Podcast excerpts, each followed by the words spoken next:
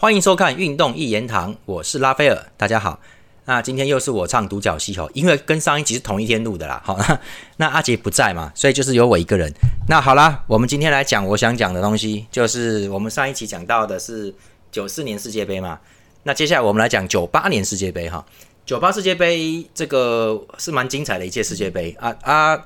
我前面上集你们有看的话，就会讲到前面两集了哈，就是在说到说。九四年世界杯是二十四强，所以是一个强豪林立的一个怪物世界杯哈。那个那个世界杯里面可怕是可怕在哪里？你知道？哪怕是小组赛，你觉得一场鸟蛋的东西，开玩笑，那个都很恐怖哦。德国队三比二吧，对不对？九四年的时候，德国三比二干掉了南韩，但即便是那样，南韩都进了两球，而且进球的洪明甫呢，是 FIFA 后来后来选出来的。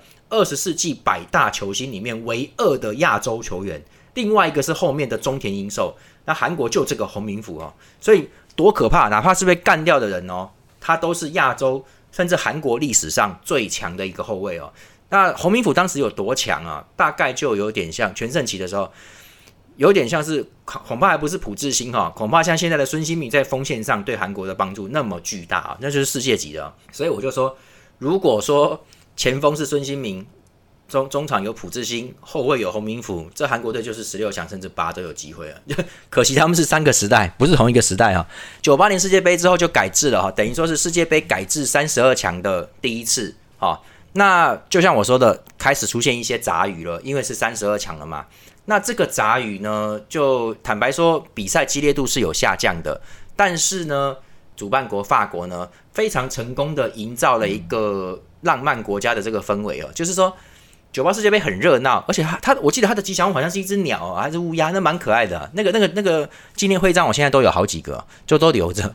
那九八世界杯里面，它的这个分组啊，跟这些各各个球队，它其实营造出来的不已经不是一种像九四年世界杯那个，好像搞得跟他妈天下第一武道会也不是，好像是罗马竞技场一样生死斗哦，没有这样，反而有点像是七龙珠版的天下第一武道会，很开心呐，开心来开心去的，蛮好玩的，一下天津饭，一下雅姆，一下又那个什么的。啊，一下又归仙人的。那我们先来看一下，我们简单讲一下，大家都知道最后结果怎么样嘛？那就那一场嘛，巴巴西啊，巴西对法国。那我们先来看第一场里面巴西队的阵容哦。巴西队其实这一届虽然也被人认为是很强的一届巴西队，可是呢。这个我觉得九四年比较强，因为九八年的时候有一些人已经老了。好，那我们看一下他前面的阵型啊，就最主要是这个时候罗纳度不是 C 罗，是外星人罗纳度已经出道了哈。其实九四年世界杯他就在，不过当时他只有应该十七岁哈。那个当时教练是 z a g a l o 应该是带他去看一看、见识一下，跟大家一起练球，因为他是一个巴西被被认为是明日之星的那个，就是那个等级啊，就是。各位，当初大罗的那那个能力跟受期待的感觉是超过梅西的哈。梅西当初在出道的时候，因为小矮子一个，没有人知道他会这么厉害，就是没有人期待他啦。可是大罗是年轻的时候就已经，他第一次上场就很可怕了，而且九八世界杯的时候已经成名了，已经很强了。所以九四世界杯四年前就已经先带他来见识过一下哈。那九八他就是主力了。那他的搭档是九四年的 Bebeto，好，所以变成这两个搭档。那为了让罗纳多上位。扎加罗直接剔除掉了罗马里欧，就是上一届的独狼射手哦。因为罗马里欧其实蛮矮的，他好像是一百七还一百七不到嘛，他其实不高。大罗的身高是一八三哈，所以是很强壮、很高大的。那这个身高差跟爆发力其实是有落差，加上罗马里奥已经老了，所以罗马里奥后来就泪洒记者会，因为扎高罗就是不带他哈。那前面就是这两只哦，北北头之所以能去，是因为北北头其实很厉害。北北头是一个我前面说过能打边锋、能打影子前锋，甚至能回撤中场帮忙的一个绝对杀手。他在禁区里面的捕捉意、捕捉强点能力意识非常强啊，所以他不但能够帮罗纳多做架。大罗做这个球，而且他能够自己得分，所以他们两个一直互补是很好的。如果是罗罗马里欧的话，就是北贝头一直传给他，那这个这单向的路线跟双向的是不同的嘛，所以所以会带北贝头啊，罗马里欧不要了啊。那攻击中场是很有名的 Rivado，也就是小将一里面的里包尔哈。那个 Rivado 是一个速度很慢，但是他又瘦高高的，但是身体也没什么破坏力啦。但是他是左脚哈，那个是出神入化哈，那个可以。可以这样讲，就是以左脚来说，梅西现在或许世界第一，在他后面受到最高评价，很可能就是这个 r i v a d o 的左脚，因为这个左脚简直是神之左脚，很厉害的。所以这个有他在输送球在中场，然后前面就是打两只前锋，中场就是左右两边是随意打的啦。啊，后腰就是登卡，然后后后卫其实这个时候是拜亚诺哈跟阿戴尔，阿达是上一届的哈，塔巴瑞奥门将也是上一届的。不过右后卫已经变成了卡夫哈，那左边是刚刚出道的罗贝托卡洛斯，卡洛斯很有名的嘛哈，那。这个队伍看起来当时看起来很强，是一个全攻型的东西哈。那你再回头来看九八世界杯最后输的巴西最后输掉，你会发现其实九四年比较强，是因为九四年打两支后腰，而且登嘎那时候还年轻，跟这个毛洛西尔瓦这两只是有经验、有身材条件，而且有脑子哈，又而且又狠啊，这两只。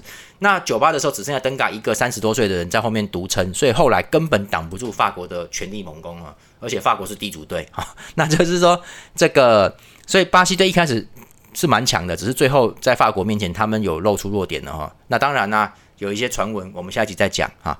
那这个巴西队在小组赛打得蛮 OK 的，而且也是随便打哈，第一场二比一胜，第二场。三比零，但第第三场就随便乱打，一比二输给挪威了哈。那我们来看，再来第二第二个小组是意大利哈。意大利这一次卷土重来的状况底下呢，就蛮蛮不错的，我觉得蛮不错的哈。那这一次他们的教练是老马，不是马拉杜纳，是马迪尼。那他的儿子就是马迪尼，呃呃，不是，叫 这保罗马迪尼哈。那爸爸教练是切萨雷，切萨雷马迪尼哈。我们都叫他也是叫他老马啦哈，马爷马爷。那这个马爷马爷爷呢，这个。听起来怪怪的哈，就是这个马爷爷呢，他的打法也是很保守的哈，他也是打一个这个，我觉得是接近差不多五后卫的一个状态。你可以看他第一场对智利嘛，他第一场对智利他就摆的是内斯塔、哈卡纳瓦罗跟这个科斯塔库塔。我的妈，科斯塔库塔这一届呃还可以啦哈。然后这个边后卫也打了迪里维奥跟马迪尼，他把儿子放在这个左后卫。各位啊，对了，这个。父亲执教国家队，然后儿子在国家队里面父子双雄，杨家将这种东这种行为应该不多，应该不多。这个我记得当时老马这个这个马丁尼父子这个好像是第一次还是第二次而已，很少见的哦，就是这不容易，因为通常爸爸执教的时候，儿子可能要么太小，要么根本就没有那个实力，这个要能刚好其实不容易啊，所以这算是一个父子档奇迹啊。然后呢，中场阿伯提尼哈还是这位老兄也不怎么样的老兄，然后迪诺巴吉欧也还在，这这这个后腰还在哈，然后这个中场也有啊迪马特奥，第一场里面迪马特奥有上。跟这个巴吉欧，巴吉欧这场还在啊，然后维耶里那个那个维耶里他很壮啊，当时还没有那么出名啊，因为就是感觉上比较普通。那个时代还是有二前锋的，所以说呢，当时意大利有一个问题就是罗贝托巴吉欧的接班人出现了，是这个迪皮耶罗，大家都知道皮耶罗老哥。好，那迪皮耶罗跟巴吉欧就据说就是不合的，所以这个这个国家队里面一直都有。两个这个巴吉欧跟迪皮耶罗不合的这个传言，而且事实上，我个人来看也不是什么传言呐，因为其实两个人打同一个位置，就只有一个人能上，谁都会不高兴的。那尤文要捧的是皮耶罗，对，而且就是因为在尤九四年要尤文要那个的时候，他就是要捧皮耶罗，所以把巴吉欧卖走，因为他们觉得不需要巴吉欧了。好，那这个确实迪皮罗放球移动比较快，他也不会一直带他。虽然他还是属于旧式的二前锋，但是他比较没那么粘球了哈。那因为打法改变，所以巴吉欧不能再留在尤文哈。这个其实是一个时代的眼泪啦，这没办法了哈。那这个第二场也一样哈，就是就是都都上一样的，所以意大利这场还不错哈。就是这这几场我觉得打的是 OK 的啊，只是说他虽然有两支很强的啊，可是。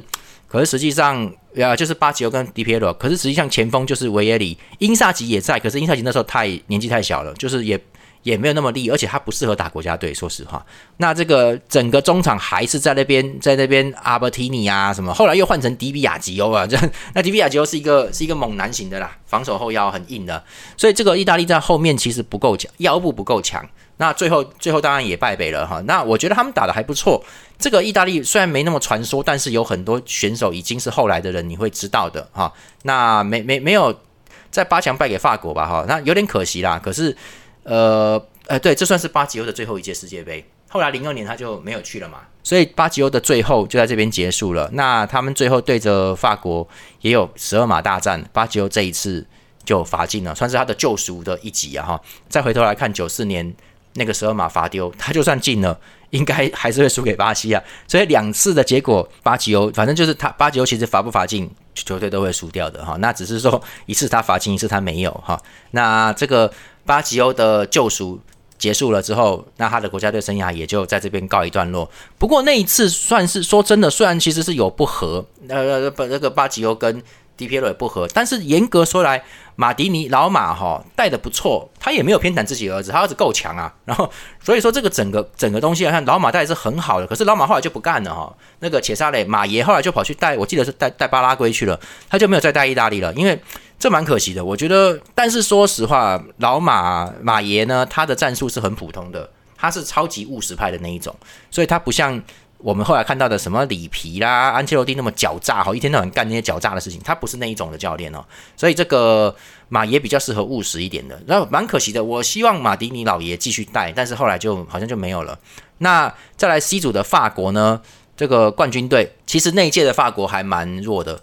诶，那我们就先跳过好了，我们先不用讲法国这边了哈。那那巴西刚刚刚已经讲了，那就是法国，就是我们等下一集的时候再讲决赛的时候再讲这两队的这个历历程哈。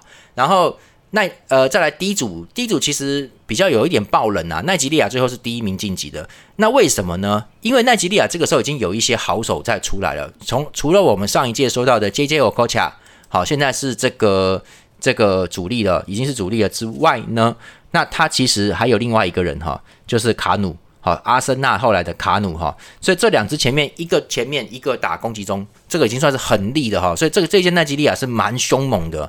那这个还有好几支啊，上这个也 Kimi 啊什么那几支都不错。好，那啊还有那个后卫的巴巴亚罗，巴巴亚罗我看一下哈，他后来在切尔西，但是他之前在哪里呢？他九四到九七是在安德莱赫特，九七年以后已经到他已经到切尔西了。当当然啦。那时候切尔西不强了哈，后来打到零五年，他在零八年他去 Newcastle 哈，所以巴巴亚罗巴巴亚罗算是一个蛮扎实的后卫，也不强，也不是说夺那个，但是已经有在欧洲踢球的这种蛮蛮有你有已经有名气的后卫在啊。那吉利亚这次打的也蛮好的啊，这个我觉得算是算是他们很强势的一届啊。那就他们在这个小组里面就把西班牙给挤掉了，呃，因为他们在直接交战里面第一轮哈，他就三比二赢西班牙。如果西班牙跟他战平的话，那还是输，对，就是就是说，这个奈吉利亚第一场把西班牙干掉，就已经注定他差不多可以晋级了哈。所以这个东西，这奈吉利亚是够够凶悍的，这就是这两次这两届他们都算强。再来是一组的荷兰哈，荷兰这就厉害了哈。荷兰这一届是有相当高的冠军呼声，这一届其实本来不应该是法国的，本来不应该的，被被认为有机会夺冠的几个国家就是巴西、荷兰。阿根廷，阿根廷这届本来也被认为希望夺冠，没想到打那么烂呢。那那法国其实本来这不沾法国边的事儿啊，就其实所以法国其实是蛮奇迹的这一届。好，那好，我们来看一下嘛。荷兰队有门将范德萨已经出来了哈，范德萨德哥哈，中后卫斯泰姆哈，斯泰姆传说中的超级中后卫哦，很强壮，很高大，他的能力跟范戴克差不多。当然，我个人比较偏袒他们呐，所以我觉得斯泰姆比范戴克强。斯泰姆是可以打三。斯泰姆只要在荷兰可以打三后卫，摆他一支中卫在正后方站着，很可怕哦。他还带有清道夫一点的性质，很恐怖的，就是他也不像巴雷西啦哈。那那个年代没有没有那个了，可是他还是很猛的一个人。好，然后呢，迪包尔兄弟还在，法兰克迪包尔还是打中后卫的，而这个隆纳德迪包尔在在边锋。然后这个时候有有这个后腰的 Coco，好，后来在巴萨的 Coco 跟边锋 Overmars。然后然后这个时期已经有野猪戴维斯了，Edgar Davis 嘛。然后西多夫这时候还小，后来传说的西多夫阿贾克斯啦，阿贾克斯出来的西多夫，这个时候应该在皇马吧？但是西多夫这时候还年纪小哦，所以他不是这个队伍里面的一个绝对主力。对，九六到九九年西多夫在皇马哈，西多夫真正威起来，其实比较是到国米之后才开始凶的。然后前锋有当时的超级天才哈，克鲁伊维特 （Cliver） 哈，然后呃博格坎普已经变成替补了，所以你就看，因为因为 Cliver 他的活动力比较大。博格坎普其实算是比较定点式的前锋，但是就是说，他就站在那边，球过来，他怎么样都能变成射门的，你就不用管他怎么弄的。可是他移动范围不够大，可是那个时候已经强调前锋要到处跑了哦，所以不一样的。啊，这个 Cliver 在第一场对比利时就吃红牌，他虽然天才，可是他脾气很坏，然后动作也很多了哈。然后后来还有还有个替补叫真登，后来在利物浦也待过嘛哈，真登算是蛮老经验的，那几次都还蛮不赖的啦。那这个荷兰其实哈。前中后三线都够强，尤其是前锋是有，他当时是有赫塞林克、范霍伊东克、博格坎普跟 Cliver 这四个前锋都很很有战斗力啊，算是很，尤其博克坎普技术超好 c l i v e r 超级全能的，所以这个这两支其实很恐怖哦。这个前锋组合搭档，当时如果是博克坎普加 c l i v e r 当时被认为是超过大罗跟北北头的，因为北北头已经老了，而且北北头没那么高大的啦，没他没他们那么那个，所以荷兰的锋线其实应该算是荷兰锋线应该算当届最强。你如果只看前两支前锋的话，好组合向性来说的话，可是事实上后来。这两个没有一起上啊，因为没办法，荷兰要打两个边嘛。那这个荷兰其实不错，然后后来输掉也蛮可惜的哦。还有 r i z i g a 对 r i z i r i z i g a 也在哈，这个要老球迷才会知道。我我看我看算了啦。哦，哈塞班克也在啊。那这个很多人觉得哈塞班克很厉害哦，我觉得不错，但是哈塞班克好像不高。那那其实当时最主要是 Cliver 是天才嘛。然后再来 F 组是德国队，德国队这时候已经老了，就靠克林斯曼。然后这一届马泰斯没进 b r e m e r 已经退了。啊，马泰斯后来两千年还有回来一下下，因为后来因为打架退出国家队。这一届还是靠哈斯勒，哈，跟这克林斯曼，然后已经有比尔霍夫了，哈。这个因为这个时候是九六年，德国刚刚拿到欧洲国家杯冠军，当时最后一场就是靠比尔霍夫干掉捷克吧，好像是干掉捷克。然后中场有哈曼呐，还有啊还有看看还有谁。哎，没有了，没没有谁了啊！这个那几只都是都是还好的哈。这个时期其实我觉得并没有没有那么那个啦。然后这一年也是南斯拉夫 Yugoslavia 的最后一届。那至于他们很多围棋围棋的，我那个我看看队长是 Sto Stoikovich 嘛哈。这个这个他的有几只是蛮不错的浪人的，蛮凶悍的哈。所以这个哎，我我们今天不提南斯拉夫了。但是南斯拉夫是最后一届，后来就算解体了。后来再来的时候就变成。塞尔维亚跟孟塔尼格罗跟那个呃，对对，就差不多就黑山嘛，就是他们后来又切割开来了。Yugoslavia 南斯拉夫的分裂就是算是一个很很重要，因为他们分裂出来的队伍是克罗埃西亚，这一届是第一次打，然后就拿到大家都知道拿到第三名哦，是非常恐怖的。然后这一届很传奇，为什么？因为有有事情让它更传奇，因为时隔二十年之后的二零一八年世界杯，法国队再次封王，刚好二十年，就是呃呃。九八年是法国封王，一八年也是法国封王。然后九八年的时候，克罗埃西亚跟法国在四强交战输掉，最后拿到第三名。一八年的二零一八的时候，克罗埃西亚打到决赛，分居冠亚军，啊，克罗埃西亚史上最好的名次。所以都是这两国哈，蛮传奇的，刚好二十年哈。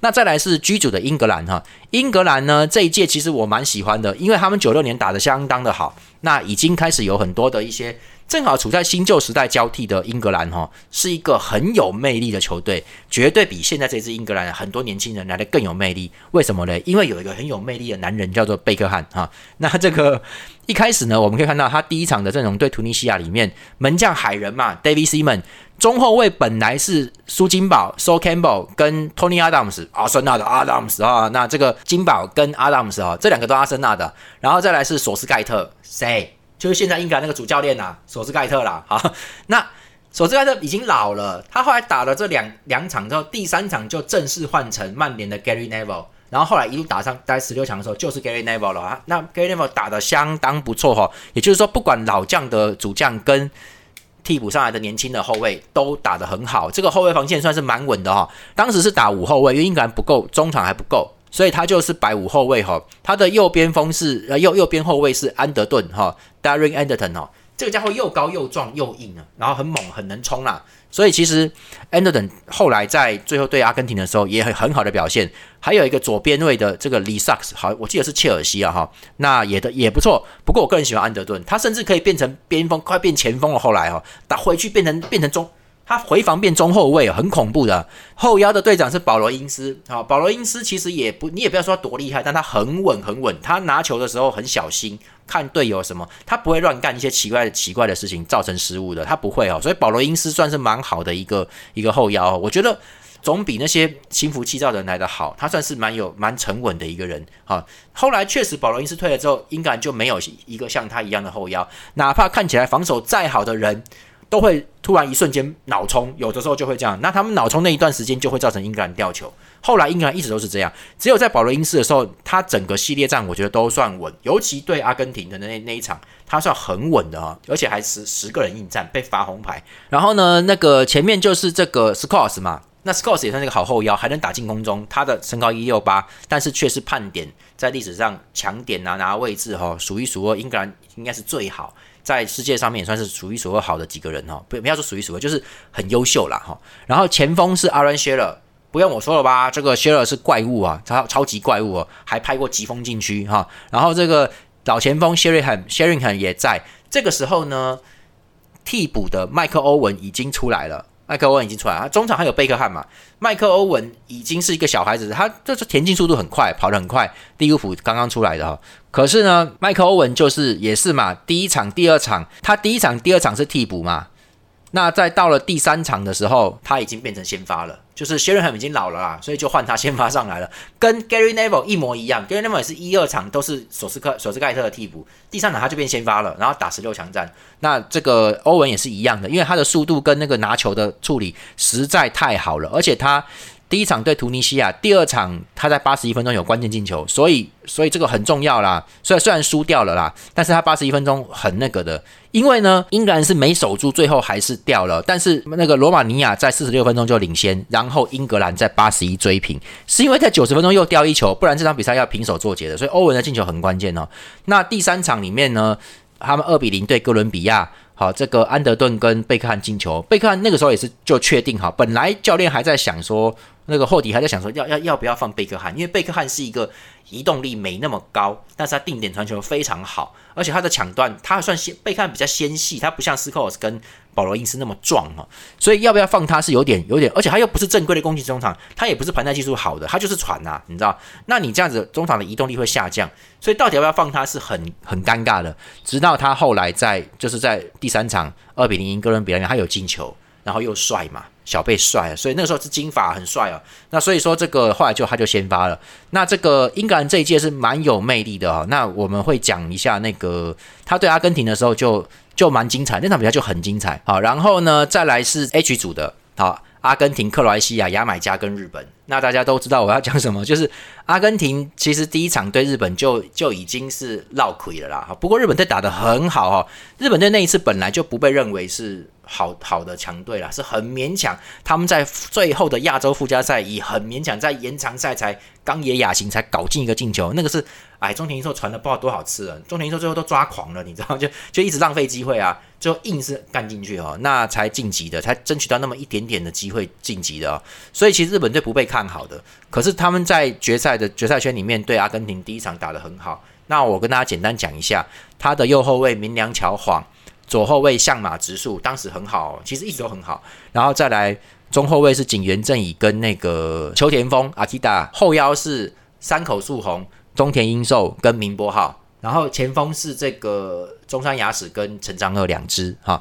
他当时就只有这样哦。然后他有一个入籍的罗佩斯吕比须吕比须，好，那也有冈野雅行啊哈。那这个当时为了这个阵容，冈田教练呢，他把老射手三浦之良给踢掉了哈，那很可惜，三浦之良跟罗马里欧算是九八世界杯两大遗珠之憾呐哈。三浦之良这辈子就想打一次决赛圈，就没那个机会。但事实证明，其实其实三浦之良已经老了，没办法撑全场，只能当替补。但他不愿意当替补，那没办法哈，那这个没什么好说的。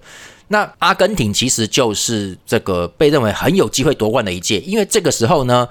老马退退役之后，不应该退出国家队，已经不能再打了。之后呢，他们的我们看一下他对日本队这一场嘛，这个罗阿门将罗阿，后卫 Vivas Roberto Ayala 兔子已经出来了，然后森西尼哈跟这个扎内蒂扎内蒂，这个是贾贾维亚扎内蒂啊，就是后来国米那个老将，跟这个阿尔梅达打后腰，然后西蒙尼也在后面哈，也在中场，就是就现在马竞那个西梅奥尼了哈，他已经在中场了，而前面呢就是 Veron 哈。乌斯贝隆呃，跟这个 Otega 上一届就有的 Otega 盘带手，他被认为是马拉多纳接班人，但后来认为是接个屁啊，根本就打得很差啊。锋线上面就是 Lopez 哈，跟这个这个跟日本的吕比须不同啊，就是 Lopez 跟这个巴蒂斯图塔。那他们的阵型里面，Lopez 偏向左边，巴蒂斯图塔中锋，而 Otega 他们把右边让出来，让 Otega 带球到右边去操作，做很多事情哈。也就是说，其实有点像是，我觉得有点像是。